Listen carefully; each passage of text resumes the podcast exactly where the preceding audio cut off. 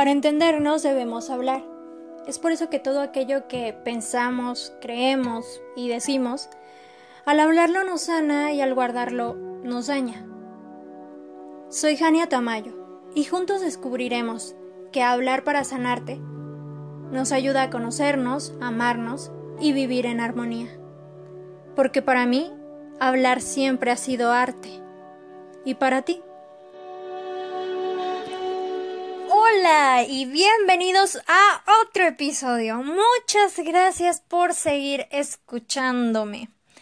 Tengo muchísimo que hablar, como siempre les digo, y hoy no tendrán un episodio tan largo. Vengo aquí a leerles algo que escribí hace algunos meses. Me estuve enfrentando, como ya saben, a esta etapa de desapego con mi familia, con mi familia materna y con mi mamá, por mi bienestar emocional, por mí. Y ha sido el acto de amor propio más grande que he hecho, porque nunca creí poder hacerlo, tampoco creí poder separarme de una persona tan importante en la vida de, de todos, de cada uno. Y no les voy a negar que me sigue doliendo muchísimo, pero esto pasa cuando no se llega a tener una buena comunicación y te afecta más de lo que te ayuda. Yo sigo en proceso de sanación y de poder sobrellevar toda esta cuestión y de aprender de todo esto, pero es un proceso largo, complicado, no imposible, pero sí muy doloroso. Y sigo enojada, sigo demasiado enojada con por no poder entenderme, por no poder aceptarme de verdad. Y mi psicóloga en ese tiempo me pidió que escribiera acerca de, de lo que sentía y a veces, aunque no me lo pidiera, yo lo escribía. Y en una de esas ocasiones surgió esto. Entonces, al escribirlo, al transformarlo en palabras, me ayudó muchísimo. Y me sentí bastante aliviada. No mejoró enseguida, de hecho, creo que ahorita he estado mucho mejor después de de varios meses. Estoy mucho mejor, me siento mucho mejor, pero aún duele, aún se siente feo. En fin, comenzaré por leérselos. Era pequeña, tan pequeña como me sentía. Yo no lo entendía, y ahora pienso que no lo merecía, aunque en mi interior siempre lo creí. Me dolía más un insulto, una baja de autoestima, cuando demostraba mi talento y decían que el arte no sonara para sus oídos. En esa ocasión, que no vieron con ojos de esperanza mi interior, con esa forma que siempre tuve de no encajar, con esas ganas de no quedarme callada en ese momento que algo me lastimaba o ponía mi humor por los suelos, cuando me llamaron loca, inmadura, malagradecida, y me dieron motivos para insultar cuando no importó lo que yo sentía. Sí tenía una crisis emocional por su culpa y no me brindaron ayuda, más que solo ataque y al mismo tiempo llamándome culpable o llena de drama.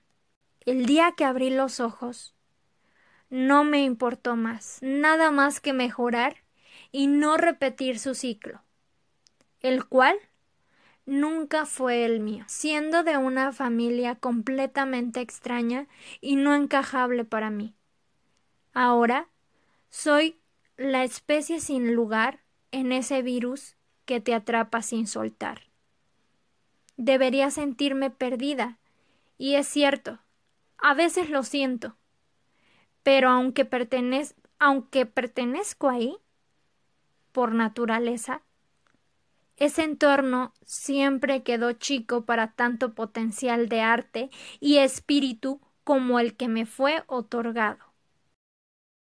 Todo lo que digo aquí es únicamente lo que siempre he sentido.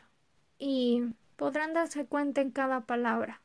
Es por eso que siempre les digo que hablar sana, hablar libera, ayuda a expresarte de, algún, de una mejor manera. Es verdad, nunca vieron con ojos de esperanza mi interior.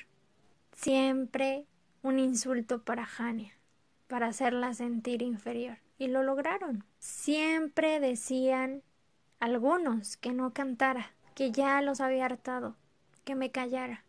O, hacía que, o hacían que cantara uno de sus hijos o otra persona para que yo me callara. Que el arte no sonara para sus oídos. Yo sé que cumpliré cada una de mis metas y sueños. Tanto como lo he deseado desde chiquita. Y sí, nunca importó lo que yo sentía. Si tenía una crisis, me tomaban como loca, como una dramática, como una exagerada. Nadie merece eso. Me tomó mucho tiempo abrir los ojos y darme cuenta de que yo no pertenecía ahí y de que no quería ser igual. Nunca fue mi sitio. No lo va a hacer. Y eso duele mucho, pero duele más permanecer.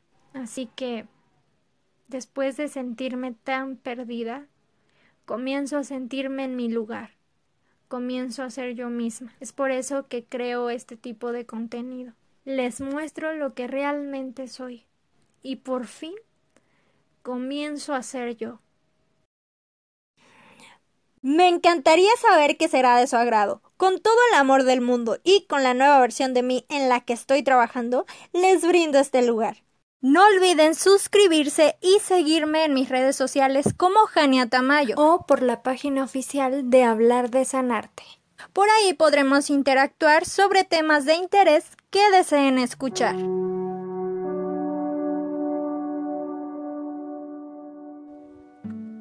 Estás en Hablar de Sanarte con Jania Tamayo. Gracias por escucharme y hasta la próxima.